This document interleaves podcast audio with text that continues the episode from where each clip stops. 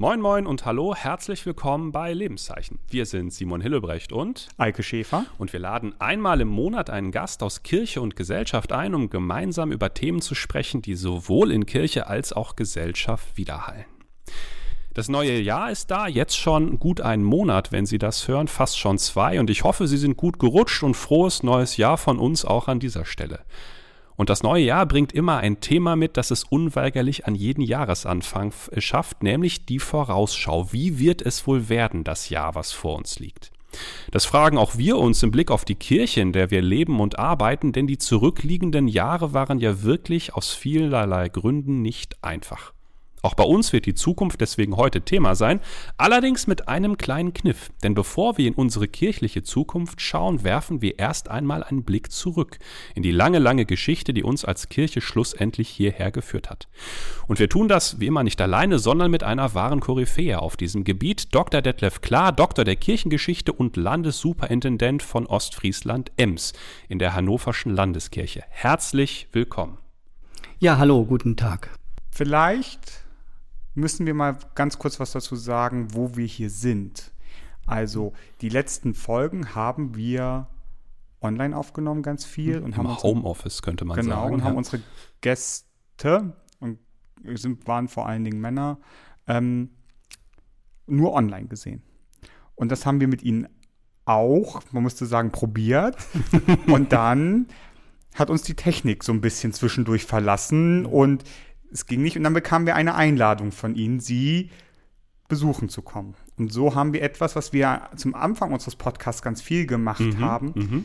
sind wir wieder auf Reisen gegangen, worüber wir uns beide, also ich zumindest, mich sehr freue und total ja. Lust drauf hatte und sind in meine Heimat, auch wenn Emden nicht direkt meine Heimat ist, sie besuchen gefahren und sitzen jetzt hier in Emden. Ja, sehr schön bei mir im Büro des Regionalbischofs in Emden und es ist ganz toll, dass Sie sich auf den Weg gemacht haben, weil es natürlich schöner ist, Menschen direkt zu begegnen als nur online, was wir ja in letzter Zeit ganz viel gehabt haben. Für alle die, die die Vorankündigung mit Ihnen nicht gehört haben, mhm. würde ich gerne noch einmal auf Sie als Person schauen, bevor wir in die Geschichte eintauchen. Wo beginnen, möchten Sie mit Ihrer biografischen Vorstellung beginnen? Ja, dann fängt man ja doch an. Bei Biografie guckt man immer in die Geschichte. Es ist zwar die eigene Geschichte, aber es ist immer ein Zurückschauen. Also für mich, wenn man das mal kurz zusammenfassen soll, was mein Lebenslauf sozusagen anbelangt, äh, dann wäre für mich wichtig zu sagen, wo ich geboren bin. Ich meine, das machen die Leute immer gern. Das in stimmt. Bergen bei Celle. Oder wir würden auch sagen können Bergen-Belsen. Dann ist es die dunkle mhm. Seite der Geschichte, ja. die da auch mit zusammenhängt wo ich geboren bin und aufgewachsen bin und von wo aus ich dann in Celle zunächst eine Lehre als Postbeamter gemacht habe und die absolviert habe, bis ich dann ins Theologiestudium gegangen bin. In Celle und in Hermannsburg habe ich studiert und ähm, das war für mich ein ganz wunderbarer Wechsel von dem einen Beruf in den anderen, in die Theologie dann zu gehen. Ich hatte vorher viel mit Kirche zu tun, Konfirmandenunterricht war gut und dann habe ich auch weitergemacht in der Kirche mit Jugendarbeit, Kindergottesdienst. So hat mich das in die Theologie geführt. Und dann gab es verschiedene Stationen nach dem Studium, äh, zunächst eine Gemeindefahrstelle in Uelzen und ähm, von da aus dann an eine kirchliche Hochschule ins Bayerische, genauer gesagt ins Frankenland nach Neuendettelsau an die Augustaner Hochschule, wo ich mich dann intensiv mit Kirchengeschichte befassen konnte als Assistent für Dogmen und Kirchengeschichte an dieser sehr schönen Hochschule. Und dann mit jungen Leuten zu arbeiten und Theologie zu betreiben. Und danach wieder, nach sieben Jahren, bin ich dann zurück in die Hannoversche Landeskirche, aus der ich ja gekommen war, und habe dann wieder eine Fahrstelle übernommen bei Hannover, bin Superintendent geworden in Burgdorf, das ist auch in der Nähe von Hannover, und bin nunmehr schon seit 14 Jahren Regionalbischof im schönen Ostfriesland und das Emsland und die Grafschaft Bentheim gehören auch dazu.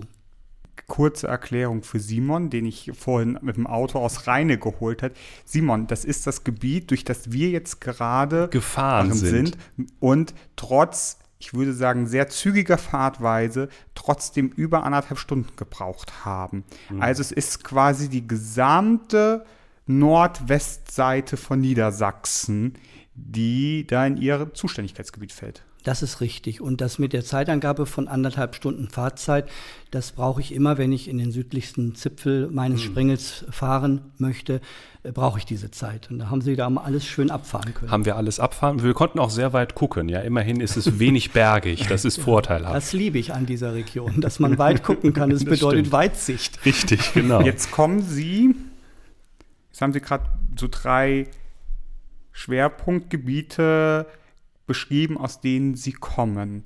Ähm, aus der Nähe von Celle, quasi Südostniedersachsen. Dann waren sie in Franken. Dann sind, waren sie wieder irgendwie im südlichen Niedersachsen bei Hannover mhm. und jetzt in Ostfriesland. Wenn Sie jetzt zurückschauen, was haben Sie mitgenommen aus die, aus den Zeiten, die sie dort waren. Also nicht nur fachlich, sondern Eigenarten, mhm. Sichtweisen, Lebensstile. Mhm. Es gibt ja was Verbindendes an all diesen Stationen, die ich eben so schnell aufgezählt habe. Und das ähm, ist das, dass ich seit 36 Jahren Pastor bin. Das heißt, ich bin überall, wo ich gewesen bin, auch Pastor gewesen. Mhm. Das zuallererst, das war der Traum, diesen Beruf äh, zu erlangen, als ich mit dem Studium angefangen habe. Und äh, das habe ich ja auch an allen Stationen machen können, auf unterschiedliche Weise. Als Pastor in der Gemeinde ähm, dann und natürlich dann auch an der Hochschule, es geht immer um den Glauben.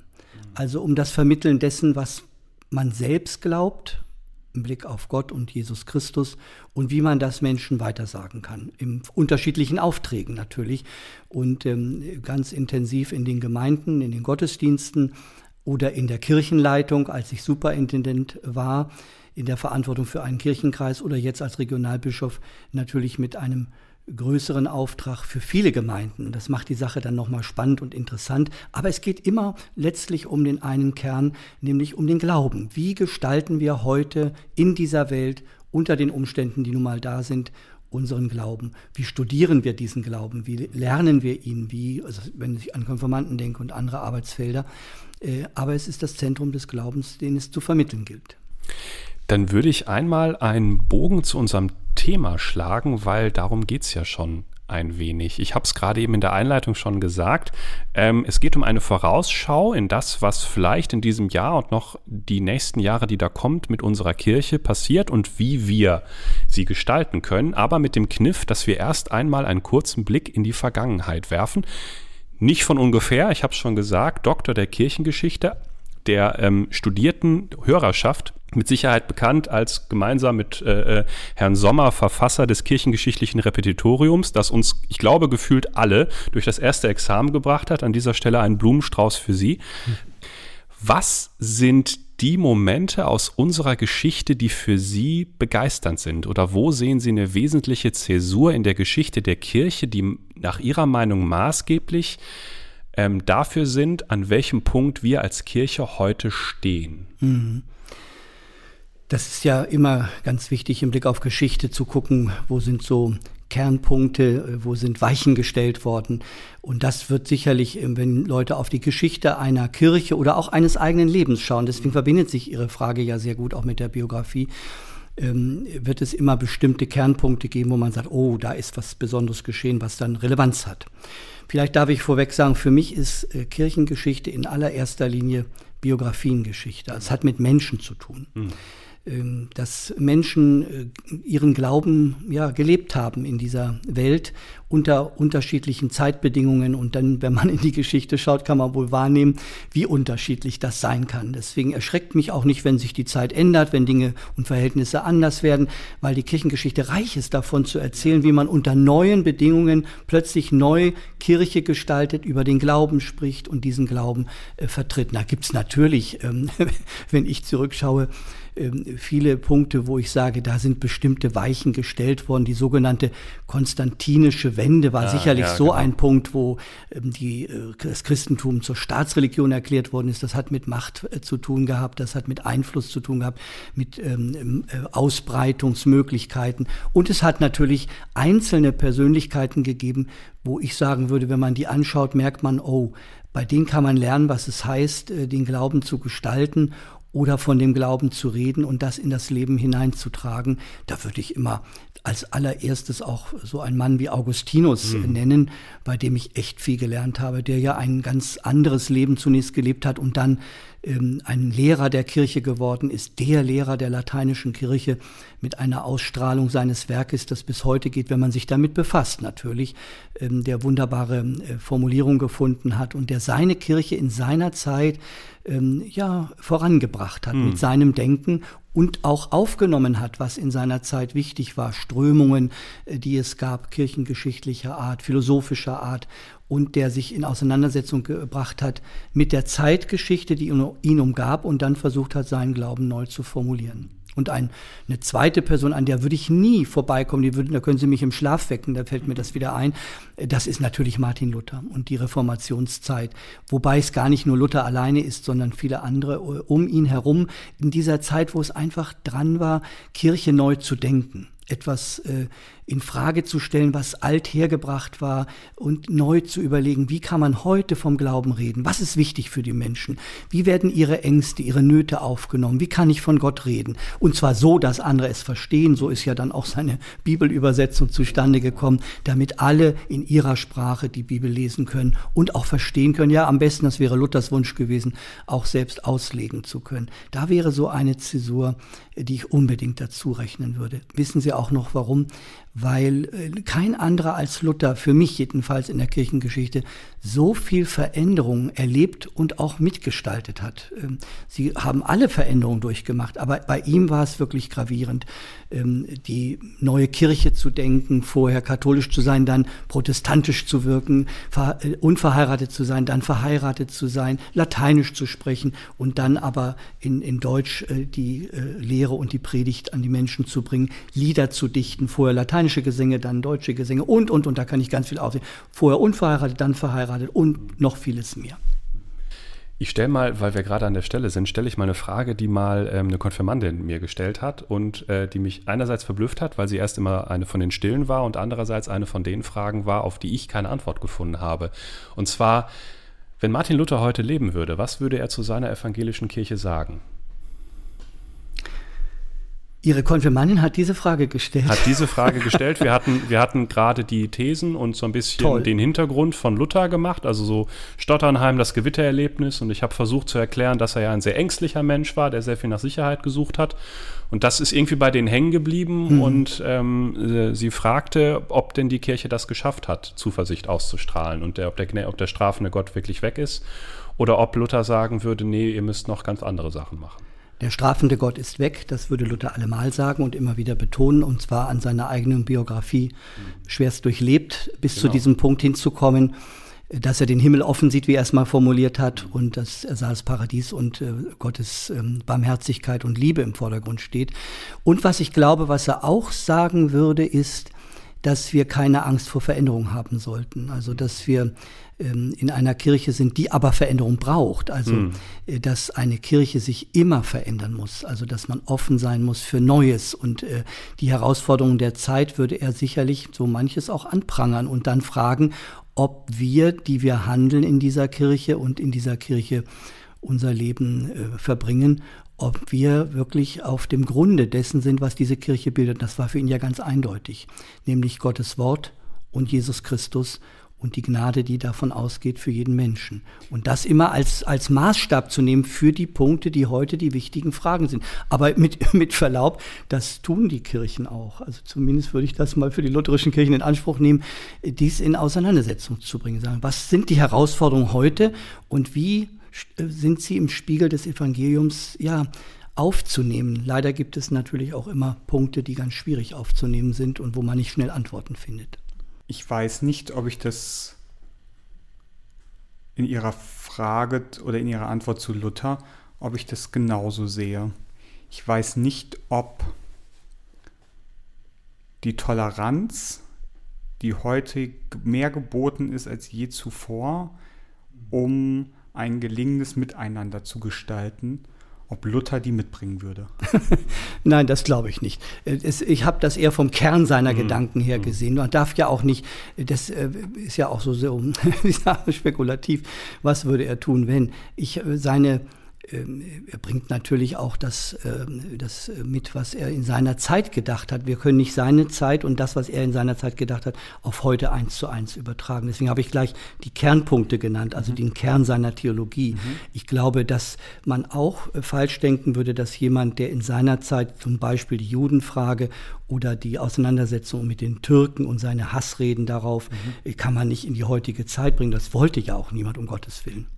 Äh, davon wäre, wäre, müsste man sich distanzieren. Und das hieße ja, wir nehmen jemanden aus seiner Zeit heraus und setzen sie ihn in die neue Zeit. Aber ich glaube, man kann aus der Kirchengeschichte lernen, dass man Quintessenzen, also Erkenntnisse des Glaubens oder wie man Kirche gestaltet oder wie man in einer Welt äh, seinen Glauben und sein Leben überhaupt gestalten kann, dass man das sehr wohl ableiten kann, sonst würden wir aus der Geschichte gar nichts lernen können und auf heute übertragen kann und sagen kann, was würde man denn heute machen? Wo liegen denn heute die Herausforderungen, die man anpacken muss? Und zwar wieder auf dem Grunde des Evangeliums, in Gottes Wort zu gucken, danach Antworten zu suchen, mutig zu sein, seinen Glauben zu bekennen. Ich bitte Sie, stellen Sie sich mal vor Kaiser und Reichstag hin und sagen, hier stehe ich, ich kann nicht anders, ich bekenne das so wie und wissen darum, die wollen mich wahrscheinlich dafür umbringen. Äh, dann äh, möchte ich mal sehen, wer heute so mutig ist und sich hinstellt und sagt, aber dafür trete ich ein und das sage ich, diese Leute suche ich. Und das kann man nicht, weil man besonders mutig und stark ist, sondern das kann man, wenn man im Glauben gegründet ist. Und das war Luther, das habe ich gemeint.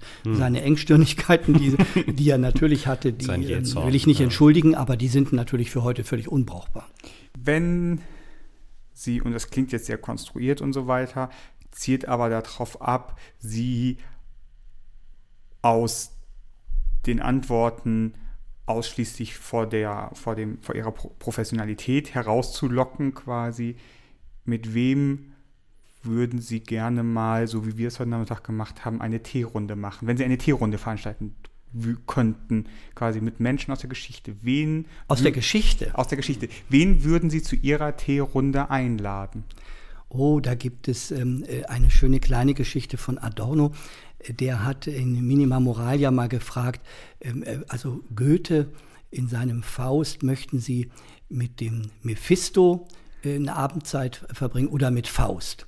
Und da war ich mir immer ganz sicher, dass Mephisto interessanter ist. Auf jeden Fall. Und der auch mehr, mehr zu bieten hätte, sowohl im Gespräch, Fall. dann auch genau, als Möglichkeit, richtig, ja, ja. während Faust wahrscheinlich referieren würde und furchtbar langweilig wäre. Ja. Ähnlich würde ich es fassen. Also es gibt Menschen in der Geschichte, ich würde wahnsinnig gerne mal, also wissen Sie, wen ich einladen würde? Mozart, unbedingt. Da wäre richtig Leben in der Bude. Erstens schöne Musik und zweitens hat er gerne gefeiert und das wäre bestimmt fröhlich. Und äh, dann würde ich aber auch wahnsinnig gerne, weil ich ihn einfach sehr schätze, ähm, Johann Sebastian Bach dazu bitten und die beiden aufeinander lassen. Und dann wird es richtig bunt. Und äh, bei den Theologen, Sie haben es, glaube ich, schon rausgehört, es wäre echt, es wäre ist auch ehrlich geantwortet, mhm. Luther würde ich schon gern mhm. bei Tisch haben. Der hat doch gern gegessen. Das stimmt. Der hat doch gern getrunken ja, genau, und dann, weil das wird ein richtiges Mahl und dann kann man reden, seine berühmten Tischreden, die sind ja wunderbar, das sind ja Blüten. Äh, da kann man dann sagen, Mensch, was sagst du denn dazu und hierzu und nicht äh, bei Tische schweigen und sich langweilig angucken, sondern das könnte interessant werden. Das wären für mich ganz wichtige Gestalten. Und dann vielleicht noch so eine Theresa von Avila, um noch ein paar Frauen auch dazu zu holen. Das wäre jetzt nicht meine Frage gewesen. Welche Frauen würden ja, Sie unbedingt. Äh, das wie, wie, wie, würden sich Theresia von Avila mit Luther? Das weiß äh, ich auch nicht. Das wäre ja das Interessante. das wäre ja das Spannende. Eine ganz krasse Vertreterin Aber der Gegenreformation. In einem Punkt wären sie sich einig, Theresa von Avila und auch Luther. Äh, Theresa hat es ja so formuliert, Deus basta, also Gott ist genug. Mhm. Und da würde Luther sagen, genau, genau. das her mit dem Fleisch und her mit dem Brot. Und dann wäre das Gespräch wunderbar. Also das, glaube ich, wäre eine bunte Reihe. Mhm. Sind Sie enttäuscht über die, die ich nein, einladen würde? Nein, ich bin nicht enttäuscht über die, die Sie eingela eingeladen haben, überhaupt nicht. Es, ähm, mein Gefühl, also wenn ich Sie richtig verstanden ist, ist es ja so ein bisschen auch Gegensätze zu erleben in dem Moment quasi. Also so eine Tierrunde kann man ja, könnte man in dem Moment ja so gestalten, ich lade mir die Leute ein, zu denen ich noch Fragen habe mhm. oder zu denen ich aufblicke quasi oder wie Sie jetzt gemacht haben, die bestimmte Punkte einen, sei es die Liebe zur Musik oder ein bestimmter Musikstil oder musikalische Kniffe, die sich wiederfinden oder theologische Fundamente, die ja. sich einigen, aber die auch in bestimmten Dingen polarisierend sind und nicht übereinstimmen und die da sich auch nicht zusammensetzen. Also die, ähm, Nicht von vornherein Harmonie. Genau, und die auch, die auch nicht das gleiche Produkt vertreten mhm. quasi. Und dann, und daraus quasi, ähm, aus das, was sich daraus aus der miteinander ringen und reiben, was sich daraus, daraus zu sagen, das ist das Geschenk, was ich aus so einer Runde hätte. Ja. Das Dialog finde ich spannend. Auseinandersetzung auch. Und doch, wenn Sie genau hingucken, bei denen, die ich einladen würde, sind es Menschen, mit denen könnte man über Gott reden. Ja, genau. Auf ganz das, unterschiedliche Weise. Also äh, Mozart würde sicherlich ganz anders reden als Luther. Bach, der Fromme, würde ja, wieder ja. anders reden als Teresa von Avila. Die hätten alle ihre eigene Zugangsweise und das fände ich spannend. Im Übrigen hätte ich die auch eingeladen. Die Reihe ließe sich unendlich fortsetzen. Ähm, es sind aber alles Menschen, die ich äh, schnell genannt habe, äh, denen ich Danke sagen würde für bestimmte Dinge. Hm. Bach hat mich so oft getröstet. Mhm. Und Mozart hat mich so oft erleichtert und befreit. Und mhm. äh, das war einfach toll. Und Teresa von Avila hat mich ins Gebet geführt. Und bei Luther habe ich gelernt, was Gnade ist. Und dafür einfach mal Danke zu sagen, mhm. äh, das wäre bei so einer Tierrunde doch auch ganz schön. Und welche Frage würden Sie gerne mal beantworten lassen von so einer Runde? Naja, wenn Sie heute kämen, könnte ich fragen, wie geht's euch denn? Was ist inzwischen äh, gewesen?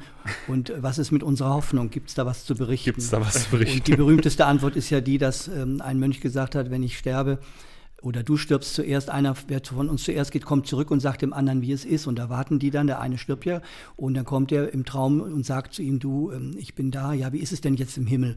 Und da sagt er ja als Antwort, totalita alita ganz anders. Und mm. mehr Antworten gibt er nicht. Mm. Und vielleicht würden die ein paar mehr Antworten geben, aber am Ende blieb es wahrscheinlich in ähnlicher Weise. Ist geheimnisvoll.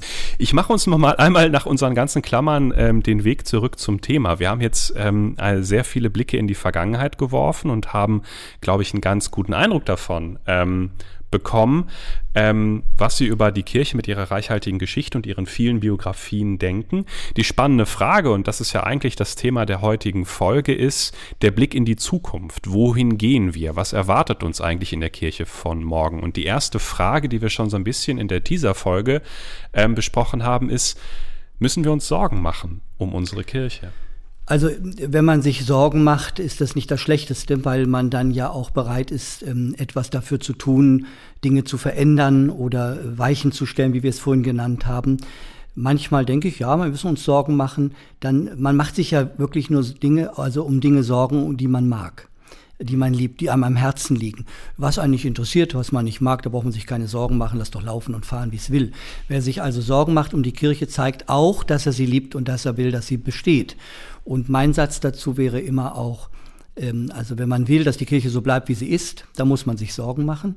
Sie kann nicht so bleiben und sie soll auch nicht so bleiben. Und das wäre dann der Grundsatz, den ich vorhin schon angesprochen habe von Martin Luther, dass Kirche sich immer zu verändern hat und ähm, immer gucken muss, was ist heute richtig, was kann heute geschehen, welche Möglichkeiten haben wir. Und das bedeutet auch für Kirche, und da sind wir ja bei der Zukunft der Kirche, wenn es weniger Mitglieder gibt, wenn es weniger Mittel gibt, wie ist dann Kirche heute sinnvoll zu gestalten?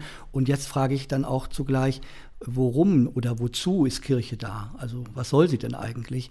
Und da würde ich ähm, wieder mit dem Blick in die Geschichte sagen, äh, das Evangelium zu verkünden. Das ist unser Hauptauftrag, Gottes Wort leuchten lassen, unter die Menschen bringen. Und dann ist in der Tat die Frage, wie kann das heute geschehen und wie kann das in Zukunft geschehen? Ich habe, ich muss, also Sie haben mir diese Frage schon einmal in unserem Vorankündigung vor zwei Wochen ja schon mal beantwortet und ich musste an Sie denken, letzte Woche Dienstag.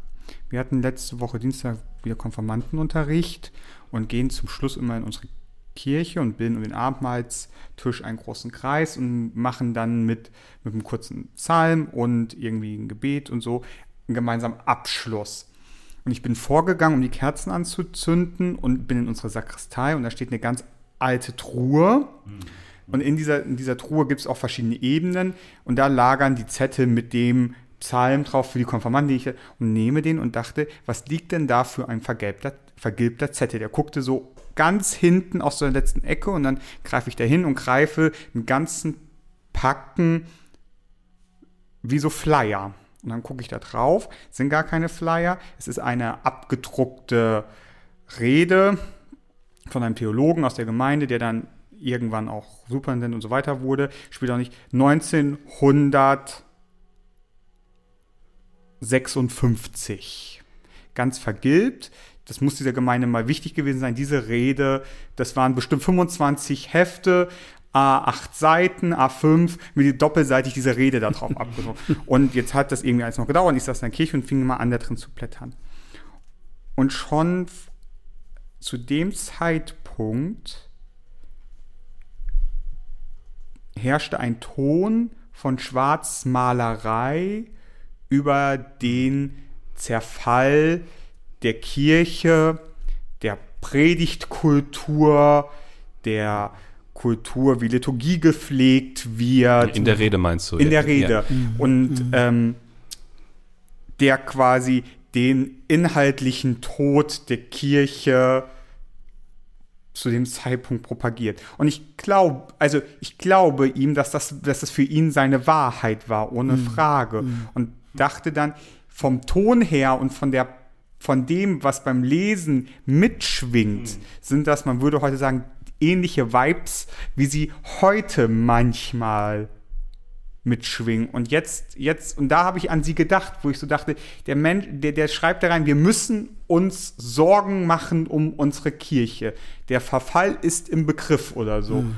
Und jetzt stehen wir hier und es ist doch vor allen Dingen an vielen Punkten erstmal gut. Sich Sorgen zu machen.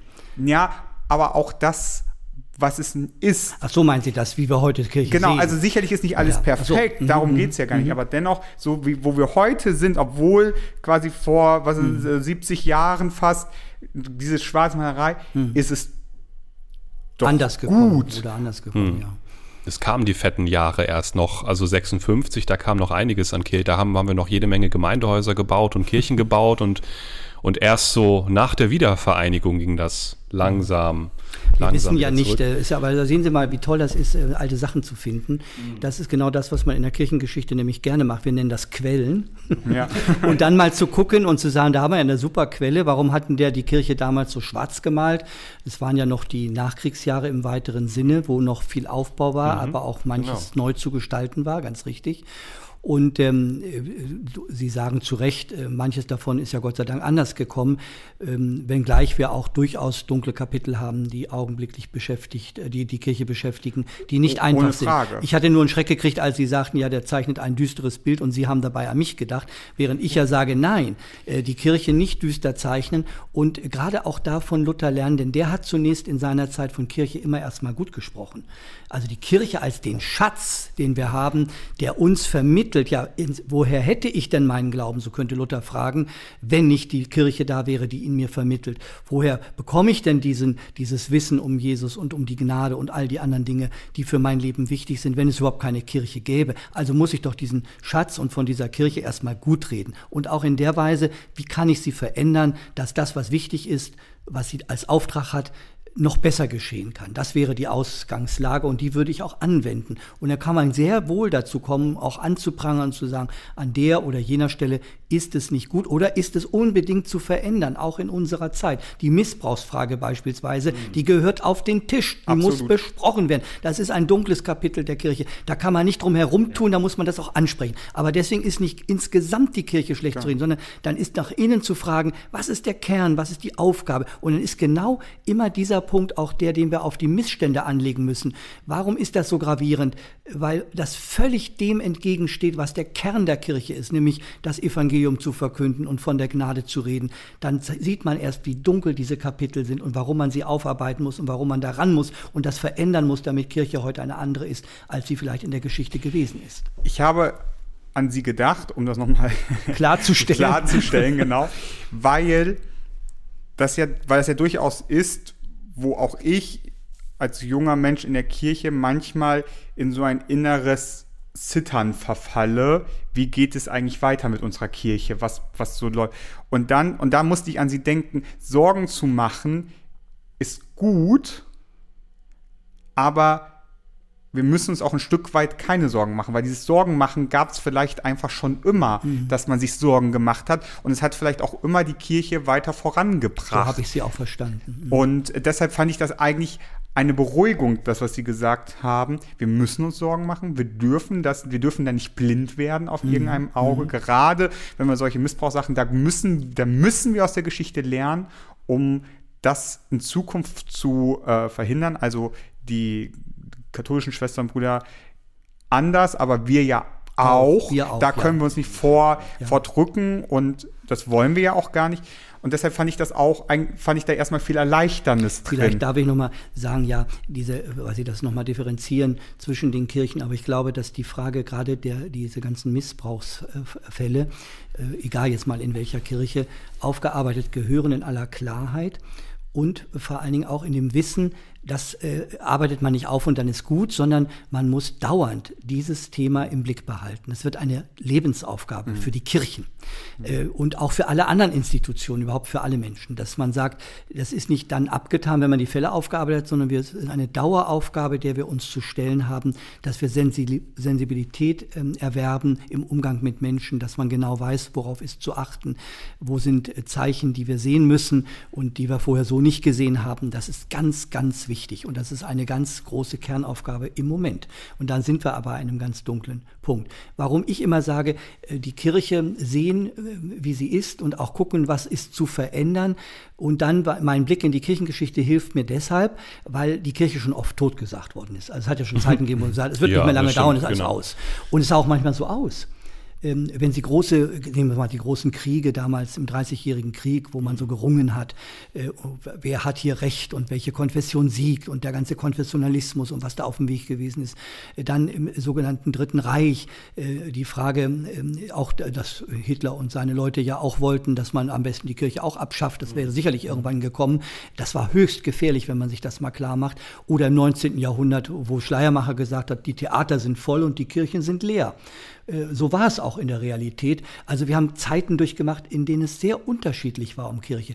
Und was wir daraus lernen können, ist, dass ein Bild von Kirche, wie wir es heute haben, äh, in vor Jahrhunderten anders war. Mhm. Und dann bin ich ganz sicher, was sollte mich veranlassen anzunehmen, dass in hunderten von Jahren die Kirche immer noch so ist wie heute, das wäre ja schrecklich, sondern dass sie wieder ganz anders sich gestaltet. Und ich meine so ein bisschen zu spüren, zu wahrzunehmen, dass wir wieder an so einer Stelle sind, wo Umbrüche nötig sind, einfach aufgrund von Fakten. Mhm. Weniger Menschen in der Kirche, weniger Geldmittel, die zur Verfügung stehen, weniger Akzeptanz in der Gesellschaft. Es wird ein neues Bild von Kirche entstehen, wo auch noch einmal das Beteiligen von allen Menschen, die in der Kirche sind oder die sich für den Glauben interessieren oder die selbst sagen würden, sie glauben, sich engagieren und mit auf den Weg nehmen lassen, Kirche zu gestalten. Sicherlich ganz anders, als sie heute ist. Aber Gott baut seine Kirche. Mhm. Er sitzt im Regiment. Es ist seine Kirche und er wird sie niemals fallen lassen.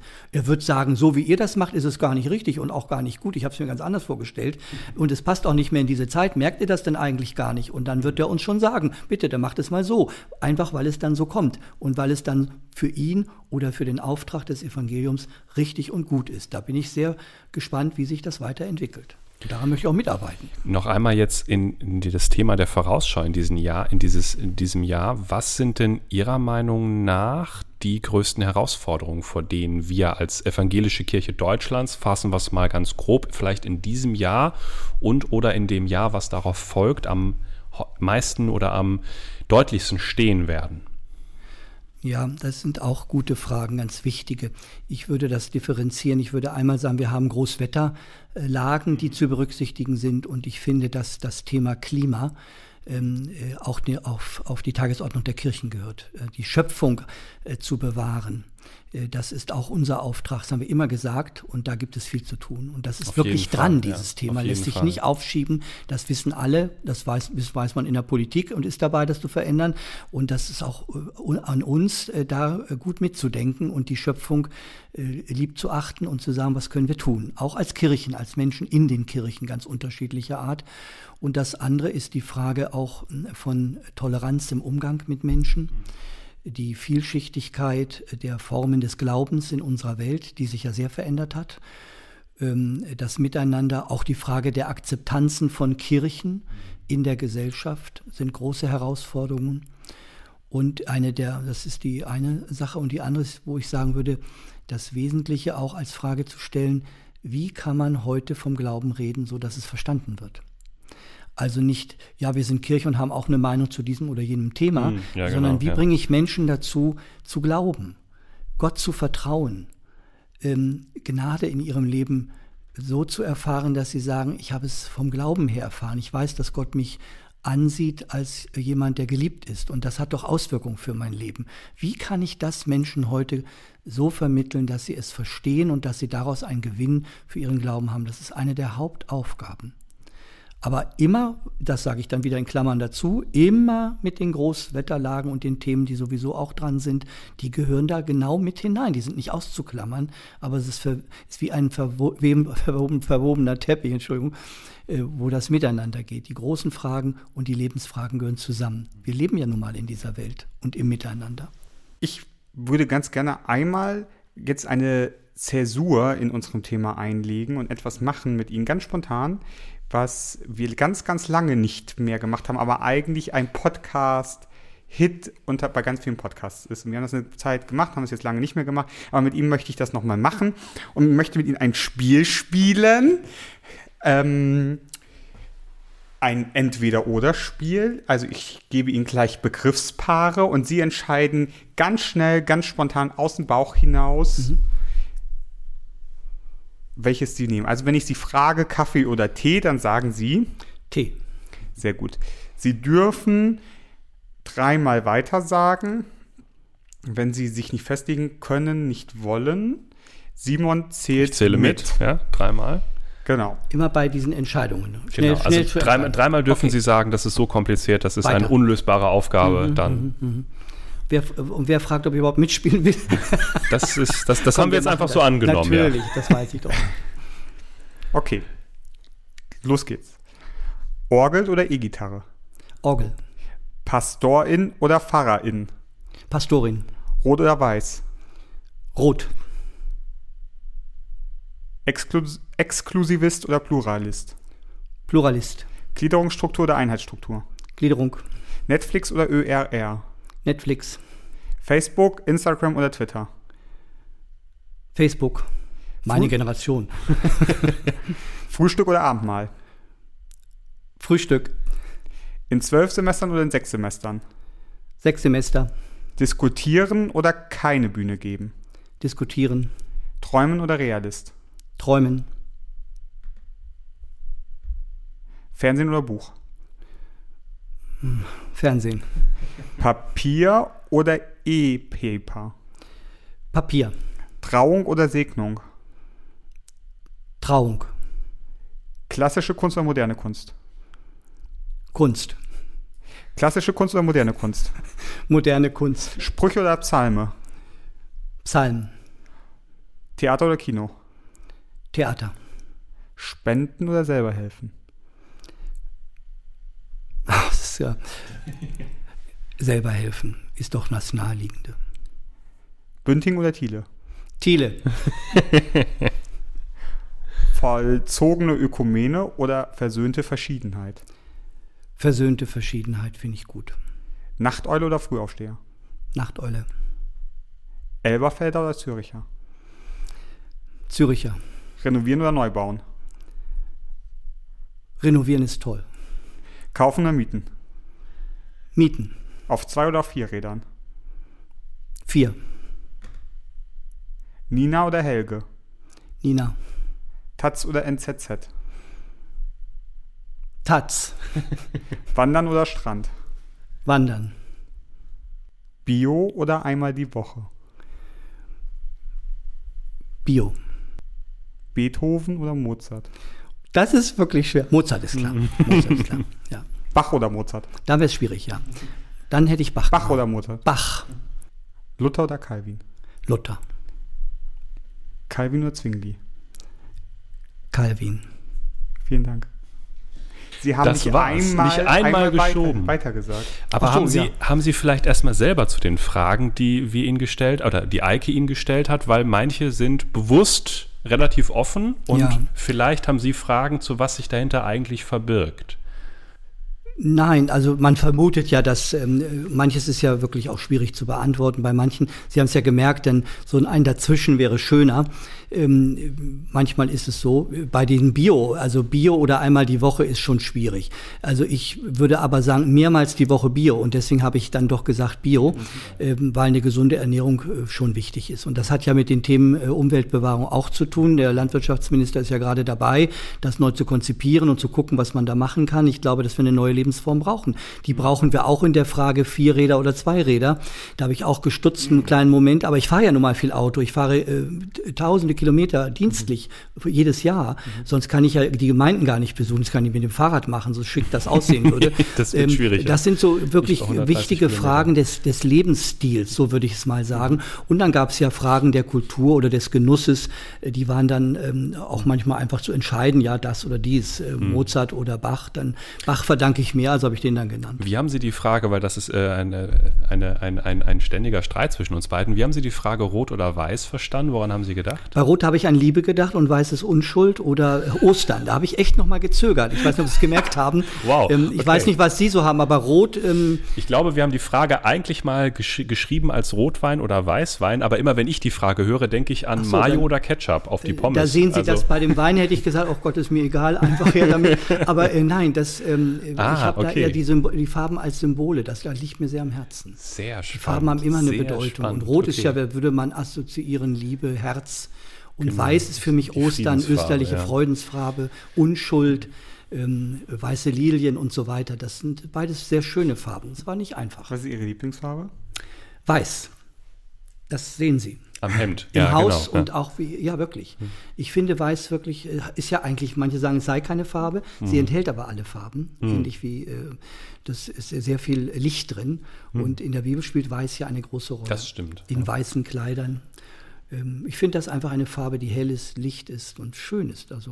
Wenn ich da jetzt gerade dran denke, geben mir noch ein paar im Sinn. Apostolisch oder Nicäa? Naja, apostolisch ist ursprünglicher und gefällt mir auch. Das äh, hat mit das Konzilien... Das war aber nicht die Frage. Ich habe die Frage wohl verstanden. aber da wäre auch der Mittelweg. Naja, das nizänische Glaubensbekenntnis ist schon, das ist ja das, was wir auch heute haben und was, was sich, ähm, äh, also theologisch auszuloten, sich immer wieder lohnt. Mhm. Und da sind ja viele Entwicklungen, auch da sind wir ja wieder voll in der Kirchengeschichte mit dieser Frage. Mhm.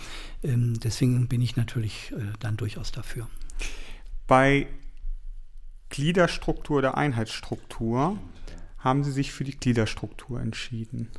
Ja, weil Einheit ähm, ist immer, schließt aus. Und eine Gliederung schafft Raum, doch möglich äh, und vieles zuzulassen. Das war so mein Gedanke, jedenfalls bei der Schnelligkeit der Fragen und der Antworten. Mhm. Es zielt natürlich auf unsere landeskirchliche Struktur in Deutschland mhm. ab. Ähm, da wäre ich für Gliedern in Einheit. Wie, also wie wir, wir müssen aus? wirklich, das sieht so aus, wir sind unterschiedlich und das habe ich auch an dieser anderen Stelle, äh, wo Sie das auch gefragt haben mit der Unterschiedlichkeit. Ähm, wir sind unterschiedliche äh, Landeskirchen mit ganz unterschiedlichen Traditionen. Aber wir müssen uns auch jetzt in dieser Zeit und zukünftig noch viel stärker fragen, sind Doppelstrukturen nötig? Brauchen wir alles jeweils in der Landeskirche noch einmal? Können wir nicht zusammenarbeiten? Kann man nicht Synergien schaffen? Mhm. Kann man nicht bis hin, ich kann sogar denken, eine äh, kirchliche Verwaltung für alle. Mhm. Aber deswegen kann man trotzdem unterschiedliche Kirchen mhm. haben. Ist ja gar kein Problem. Wir leben das ja in unserer Landeskirche auch. Es gibt regionale Bischöfe, mhm. aber es ist eine Landeskirche. Mhm. Weil wir wissen, in den Regionen Regionen ist es doch sehr unterschiedlich mhm. auch. Wenn ich das vergleiche mit den Kolleginnen und Kollegen, gleiche Probleme, selbstverständlich, das ist ganz klar.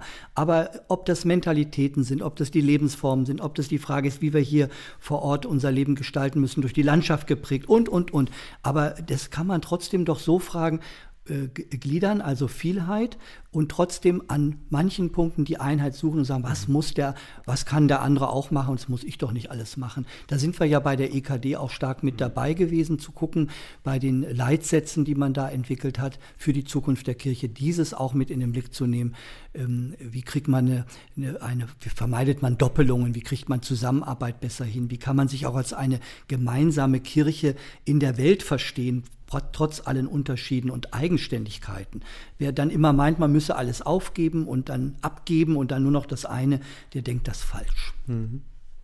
Jetzt haben Sie es schon angesprochen. Die EKD hat zwölf Leitsätze veröffentlicht für den Zukunftsprozess innerhalb der Kirche. Sind das zwölf Baustellen?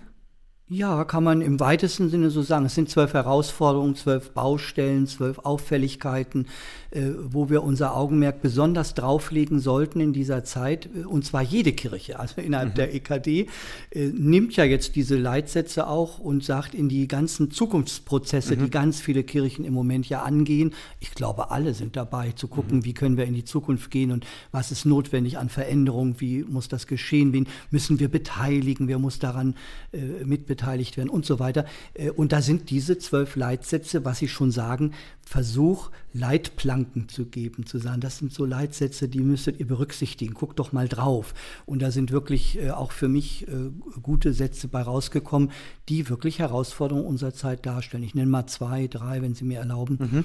Ähm, die Frage der Digitalisierung und in mhm. unserer mhm. Gesellschaft mhm. und der Beteiligung von Kirche. An mhm. diesem Punkt finde ich ganz wichtig. Wir haben es ja gerade jetzt in der Corona-Zeit mhm. gemerkt, wie wichtig eine gute Vernetzung auch auf diesem Wege ist. Sie nehmen ja auch daran teil, auch mit dieser Sendung. Sendung. Genau. Äh, und das finde ich ganz großartig. Und das bleibt eine Herausforderung. Da gibt es noch ganz viel zu bedenken. Das sind die ethischen Fragen in diesem hm. Segment, hm. aber es sind auch die ganz praktischen Fragen. Wie sind wir da eigentlich aufgestellt? Hm. Was machen wir da und wie bringen wir das voran? Wie wollen wir da unseren Glauben genau. auch im Netz vertreten? Das war ja jetzt ganz spannend zum Beispiel. Die Frage in Corona, kann man auch äh, digitales Abendmahl miteinander feiern? Oh ja. Ich habe das bejaht und wir haben auch eine gute Form dafür gefunden und das ja auch praktiziert hier und da. Und das sind so, ich will es gar nicht Experimente nennen, sondern es aus der Zeit heraus mhm.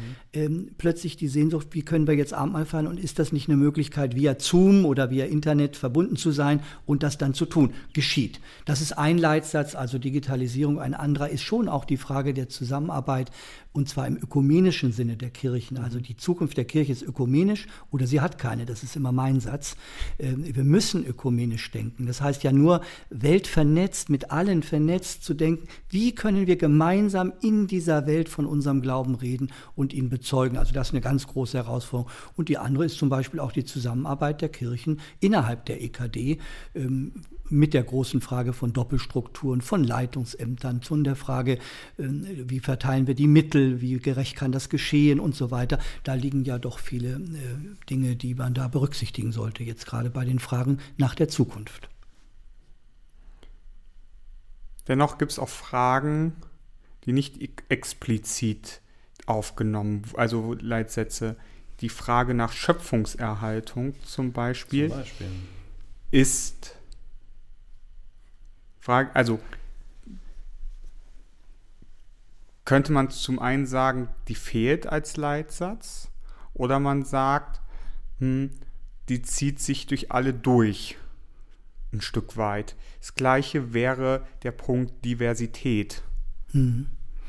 Ich finde das äh, schön, dass Sie das so äh, merken und die Leitsätze dann daraufhin auch mal abgefragt haben, kommt das eigentlich vor? Und ähm, das ist natürlich ein Selbstbescheiden. Also wenn man sagt zwölf Leitsätze, man könnte auch 20 oder 25, dann mhm. wäre es ganz einfach, immer noch was anzufügen. Ähm, ich hoffe, dass die theologischen Grundlagen äh, für alle äh, so präsent sind, nämlich die Frage, ich möchte das nochmal ruhig sagen, ähm, Bewahrung der Schöpfung und die Frage nach der Gerechtigkeit dass das in diesen Leitsätzen mitsteckt als Grundauftrag der Kirche. Das habe ich ja vorhin schon erwähnt in einem anderen Zusammenhang, dass die Schöpfungsfrage äh, ein Auftrag der Kirche ist äh, zur Bewahrung der Schöpfung. Und ähm, sicherlich wäre wünschenswert, das will ich gerne zugeben, äh, meinetwegen könnte es die 13. These, die das dann enthält. Aber dann kommen natürlich noch andere, die auch ihre äh, Desiderate und Wünsche mit eintragen möchten. Warum nicht? Aber genau das kann ja geschehen, wenn man sagt, wir nehmen die Leitsätze für den Zukunftsprozess in unserer mhm. Kirche und Sie sind dann jemand, der sagt, hier fehlt mir aber die Schöpfung. Ähm, da kommt jemand und sagt, wieso, das ist doch da mit drin und so. Dann sagen Sie, nein, das reicht mir aber nicht, die Herausforderung ist größer. Dann wär, würde das in eurem Zukunftsprozess ja bedeuten, dass das stärkere Berücksichtigung findet. Das ist genau der Wunsch auch dieser Leitsätze. Die sind ja nicht fertig oder statisch, mhm. die soll man auch weiterdenken. Mhm. Es ist aber ein sehr klassischer Blick auf die Dimensionen von Kirche. So, die zwölf Leitsätze. Die zwölf Leitsätze, mhm. so. Also es ist, es ist wir gucken, also etwas, was, mit dem sich die theologische Wissenschaft in verschiedener Weise schon seit Jahren ihre Schwerpunktgebiete ausgearbeitet hat. Also es gibt die Frömmigkeitsdebatten und Strukturen und Ansprache und so. Es gibt die Seelsorgegeschichten, es gibt die öffentliche Verantwortung, die Mission, die Ökumene, so jetzt neu die Digitalisierung quasi, aber Kirchenentwicklung ist schon lange so eine eigene, eigenes kirchliches, also innerhalb der, vom, von, von innen ge geguckt jetzt in diesem Fall. Mhm. Ähm, dann unsere Gedanken zu, wer gehört eigentlich zu uns und wie können mhm. wir Leute zur Zugehörigkeit mhm. begeistern, wie gehen wir mit unseren Mitarbeitenden um, wie mhm. gestalten wir Leitung, Struktur und Landeskirche, also drei so wir drehen uns sehr um uns quasi. Es ist ja kein, kein Aufbrechen im Sinne von, wir schaffen neue Dimensionen. Mhm. In Kirche oder um Kirche. Genau, also. Ah, okay. Das, also dieser Gedanke ist von mir selber nicht zu Ende gedacht.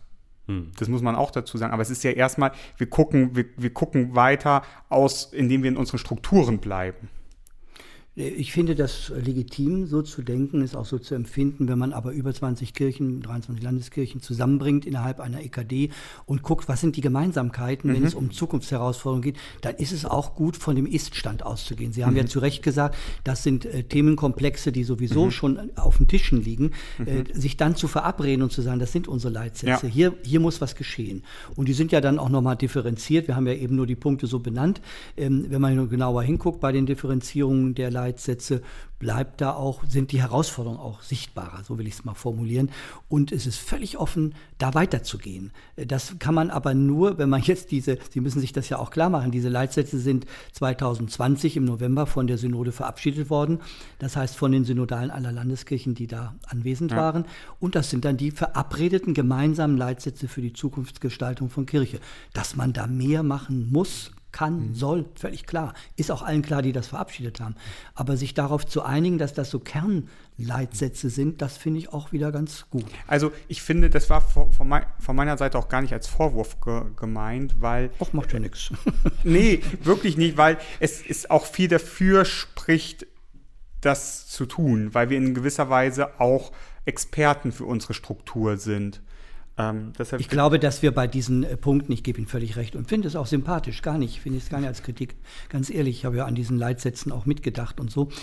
Das würde ich gut finden, wenn das wirklich geschieht, wenn Leute das aufnehmen, lesen, sagen, Mensch, was fehlt denn da noch? Das ist doch der beste Weg, das ist genau das, mhm. was wir wünschen. Als Ansatzpunkt das mhm. zu nehmen und die Dinge, die jetzt, wie Sie richtig gesagt haben, ohnehin schon sehr deutlich auf dem Tisch liegen, auch anzugehen. Immerhin haben Sie bei Digitalität und Gesellschaft und diese Dinge gesagt, okay, da ist was neu dazugekommen, das sehen Sie schon so. Mhm. Und ich finde an anderer Stelle auch die Frage, wie kann man besser zusammenarbeiten, nicht immer nur das eigene betonen, sondern diesen Blick über den Tellerrand in die anderen Landeskirchen zu nehmen und nach Gemeinsamkeit zu suchen, das finde ich schon gut. Oder eine klare Ansage, mhm. hier, es geht um Ökumene und das Miteinander und nicht da sich wieder äh, drumherum lavieren, das ist völlig mhm. klar. Mhm.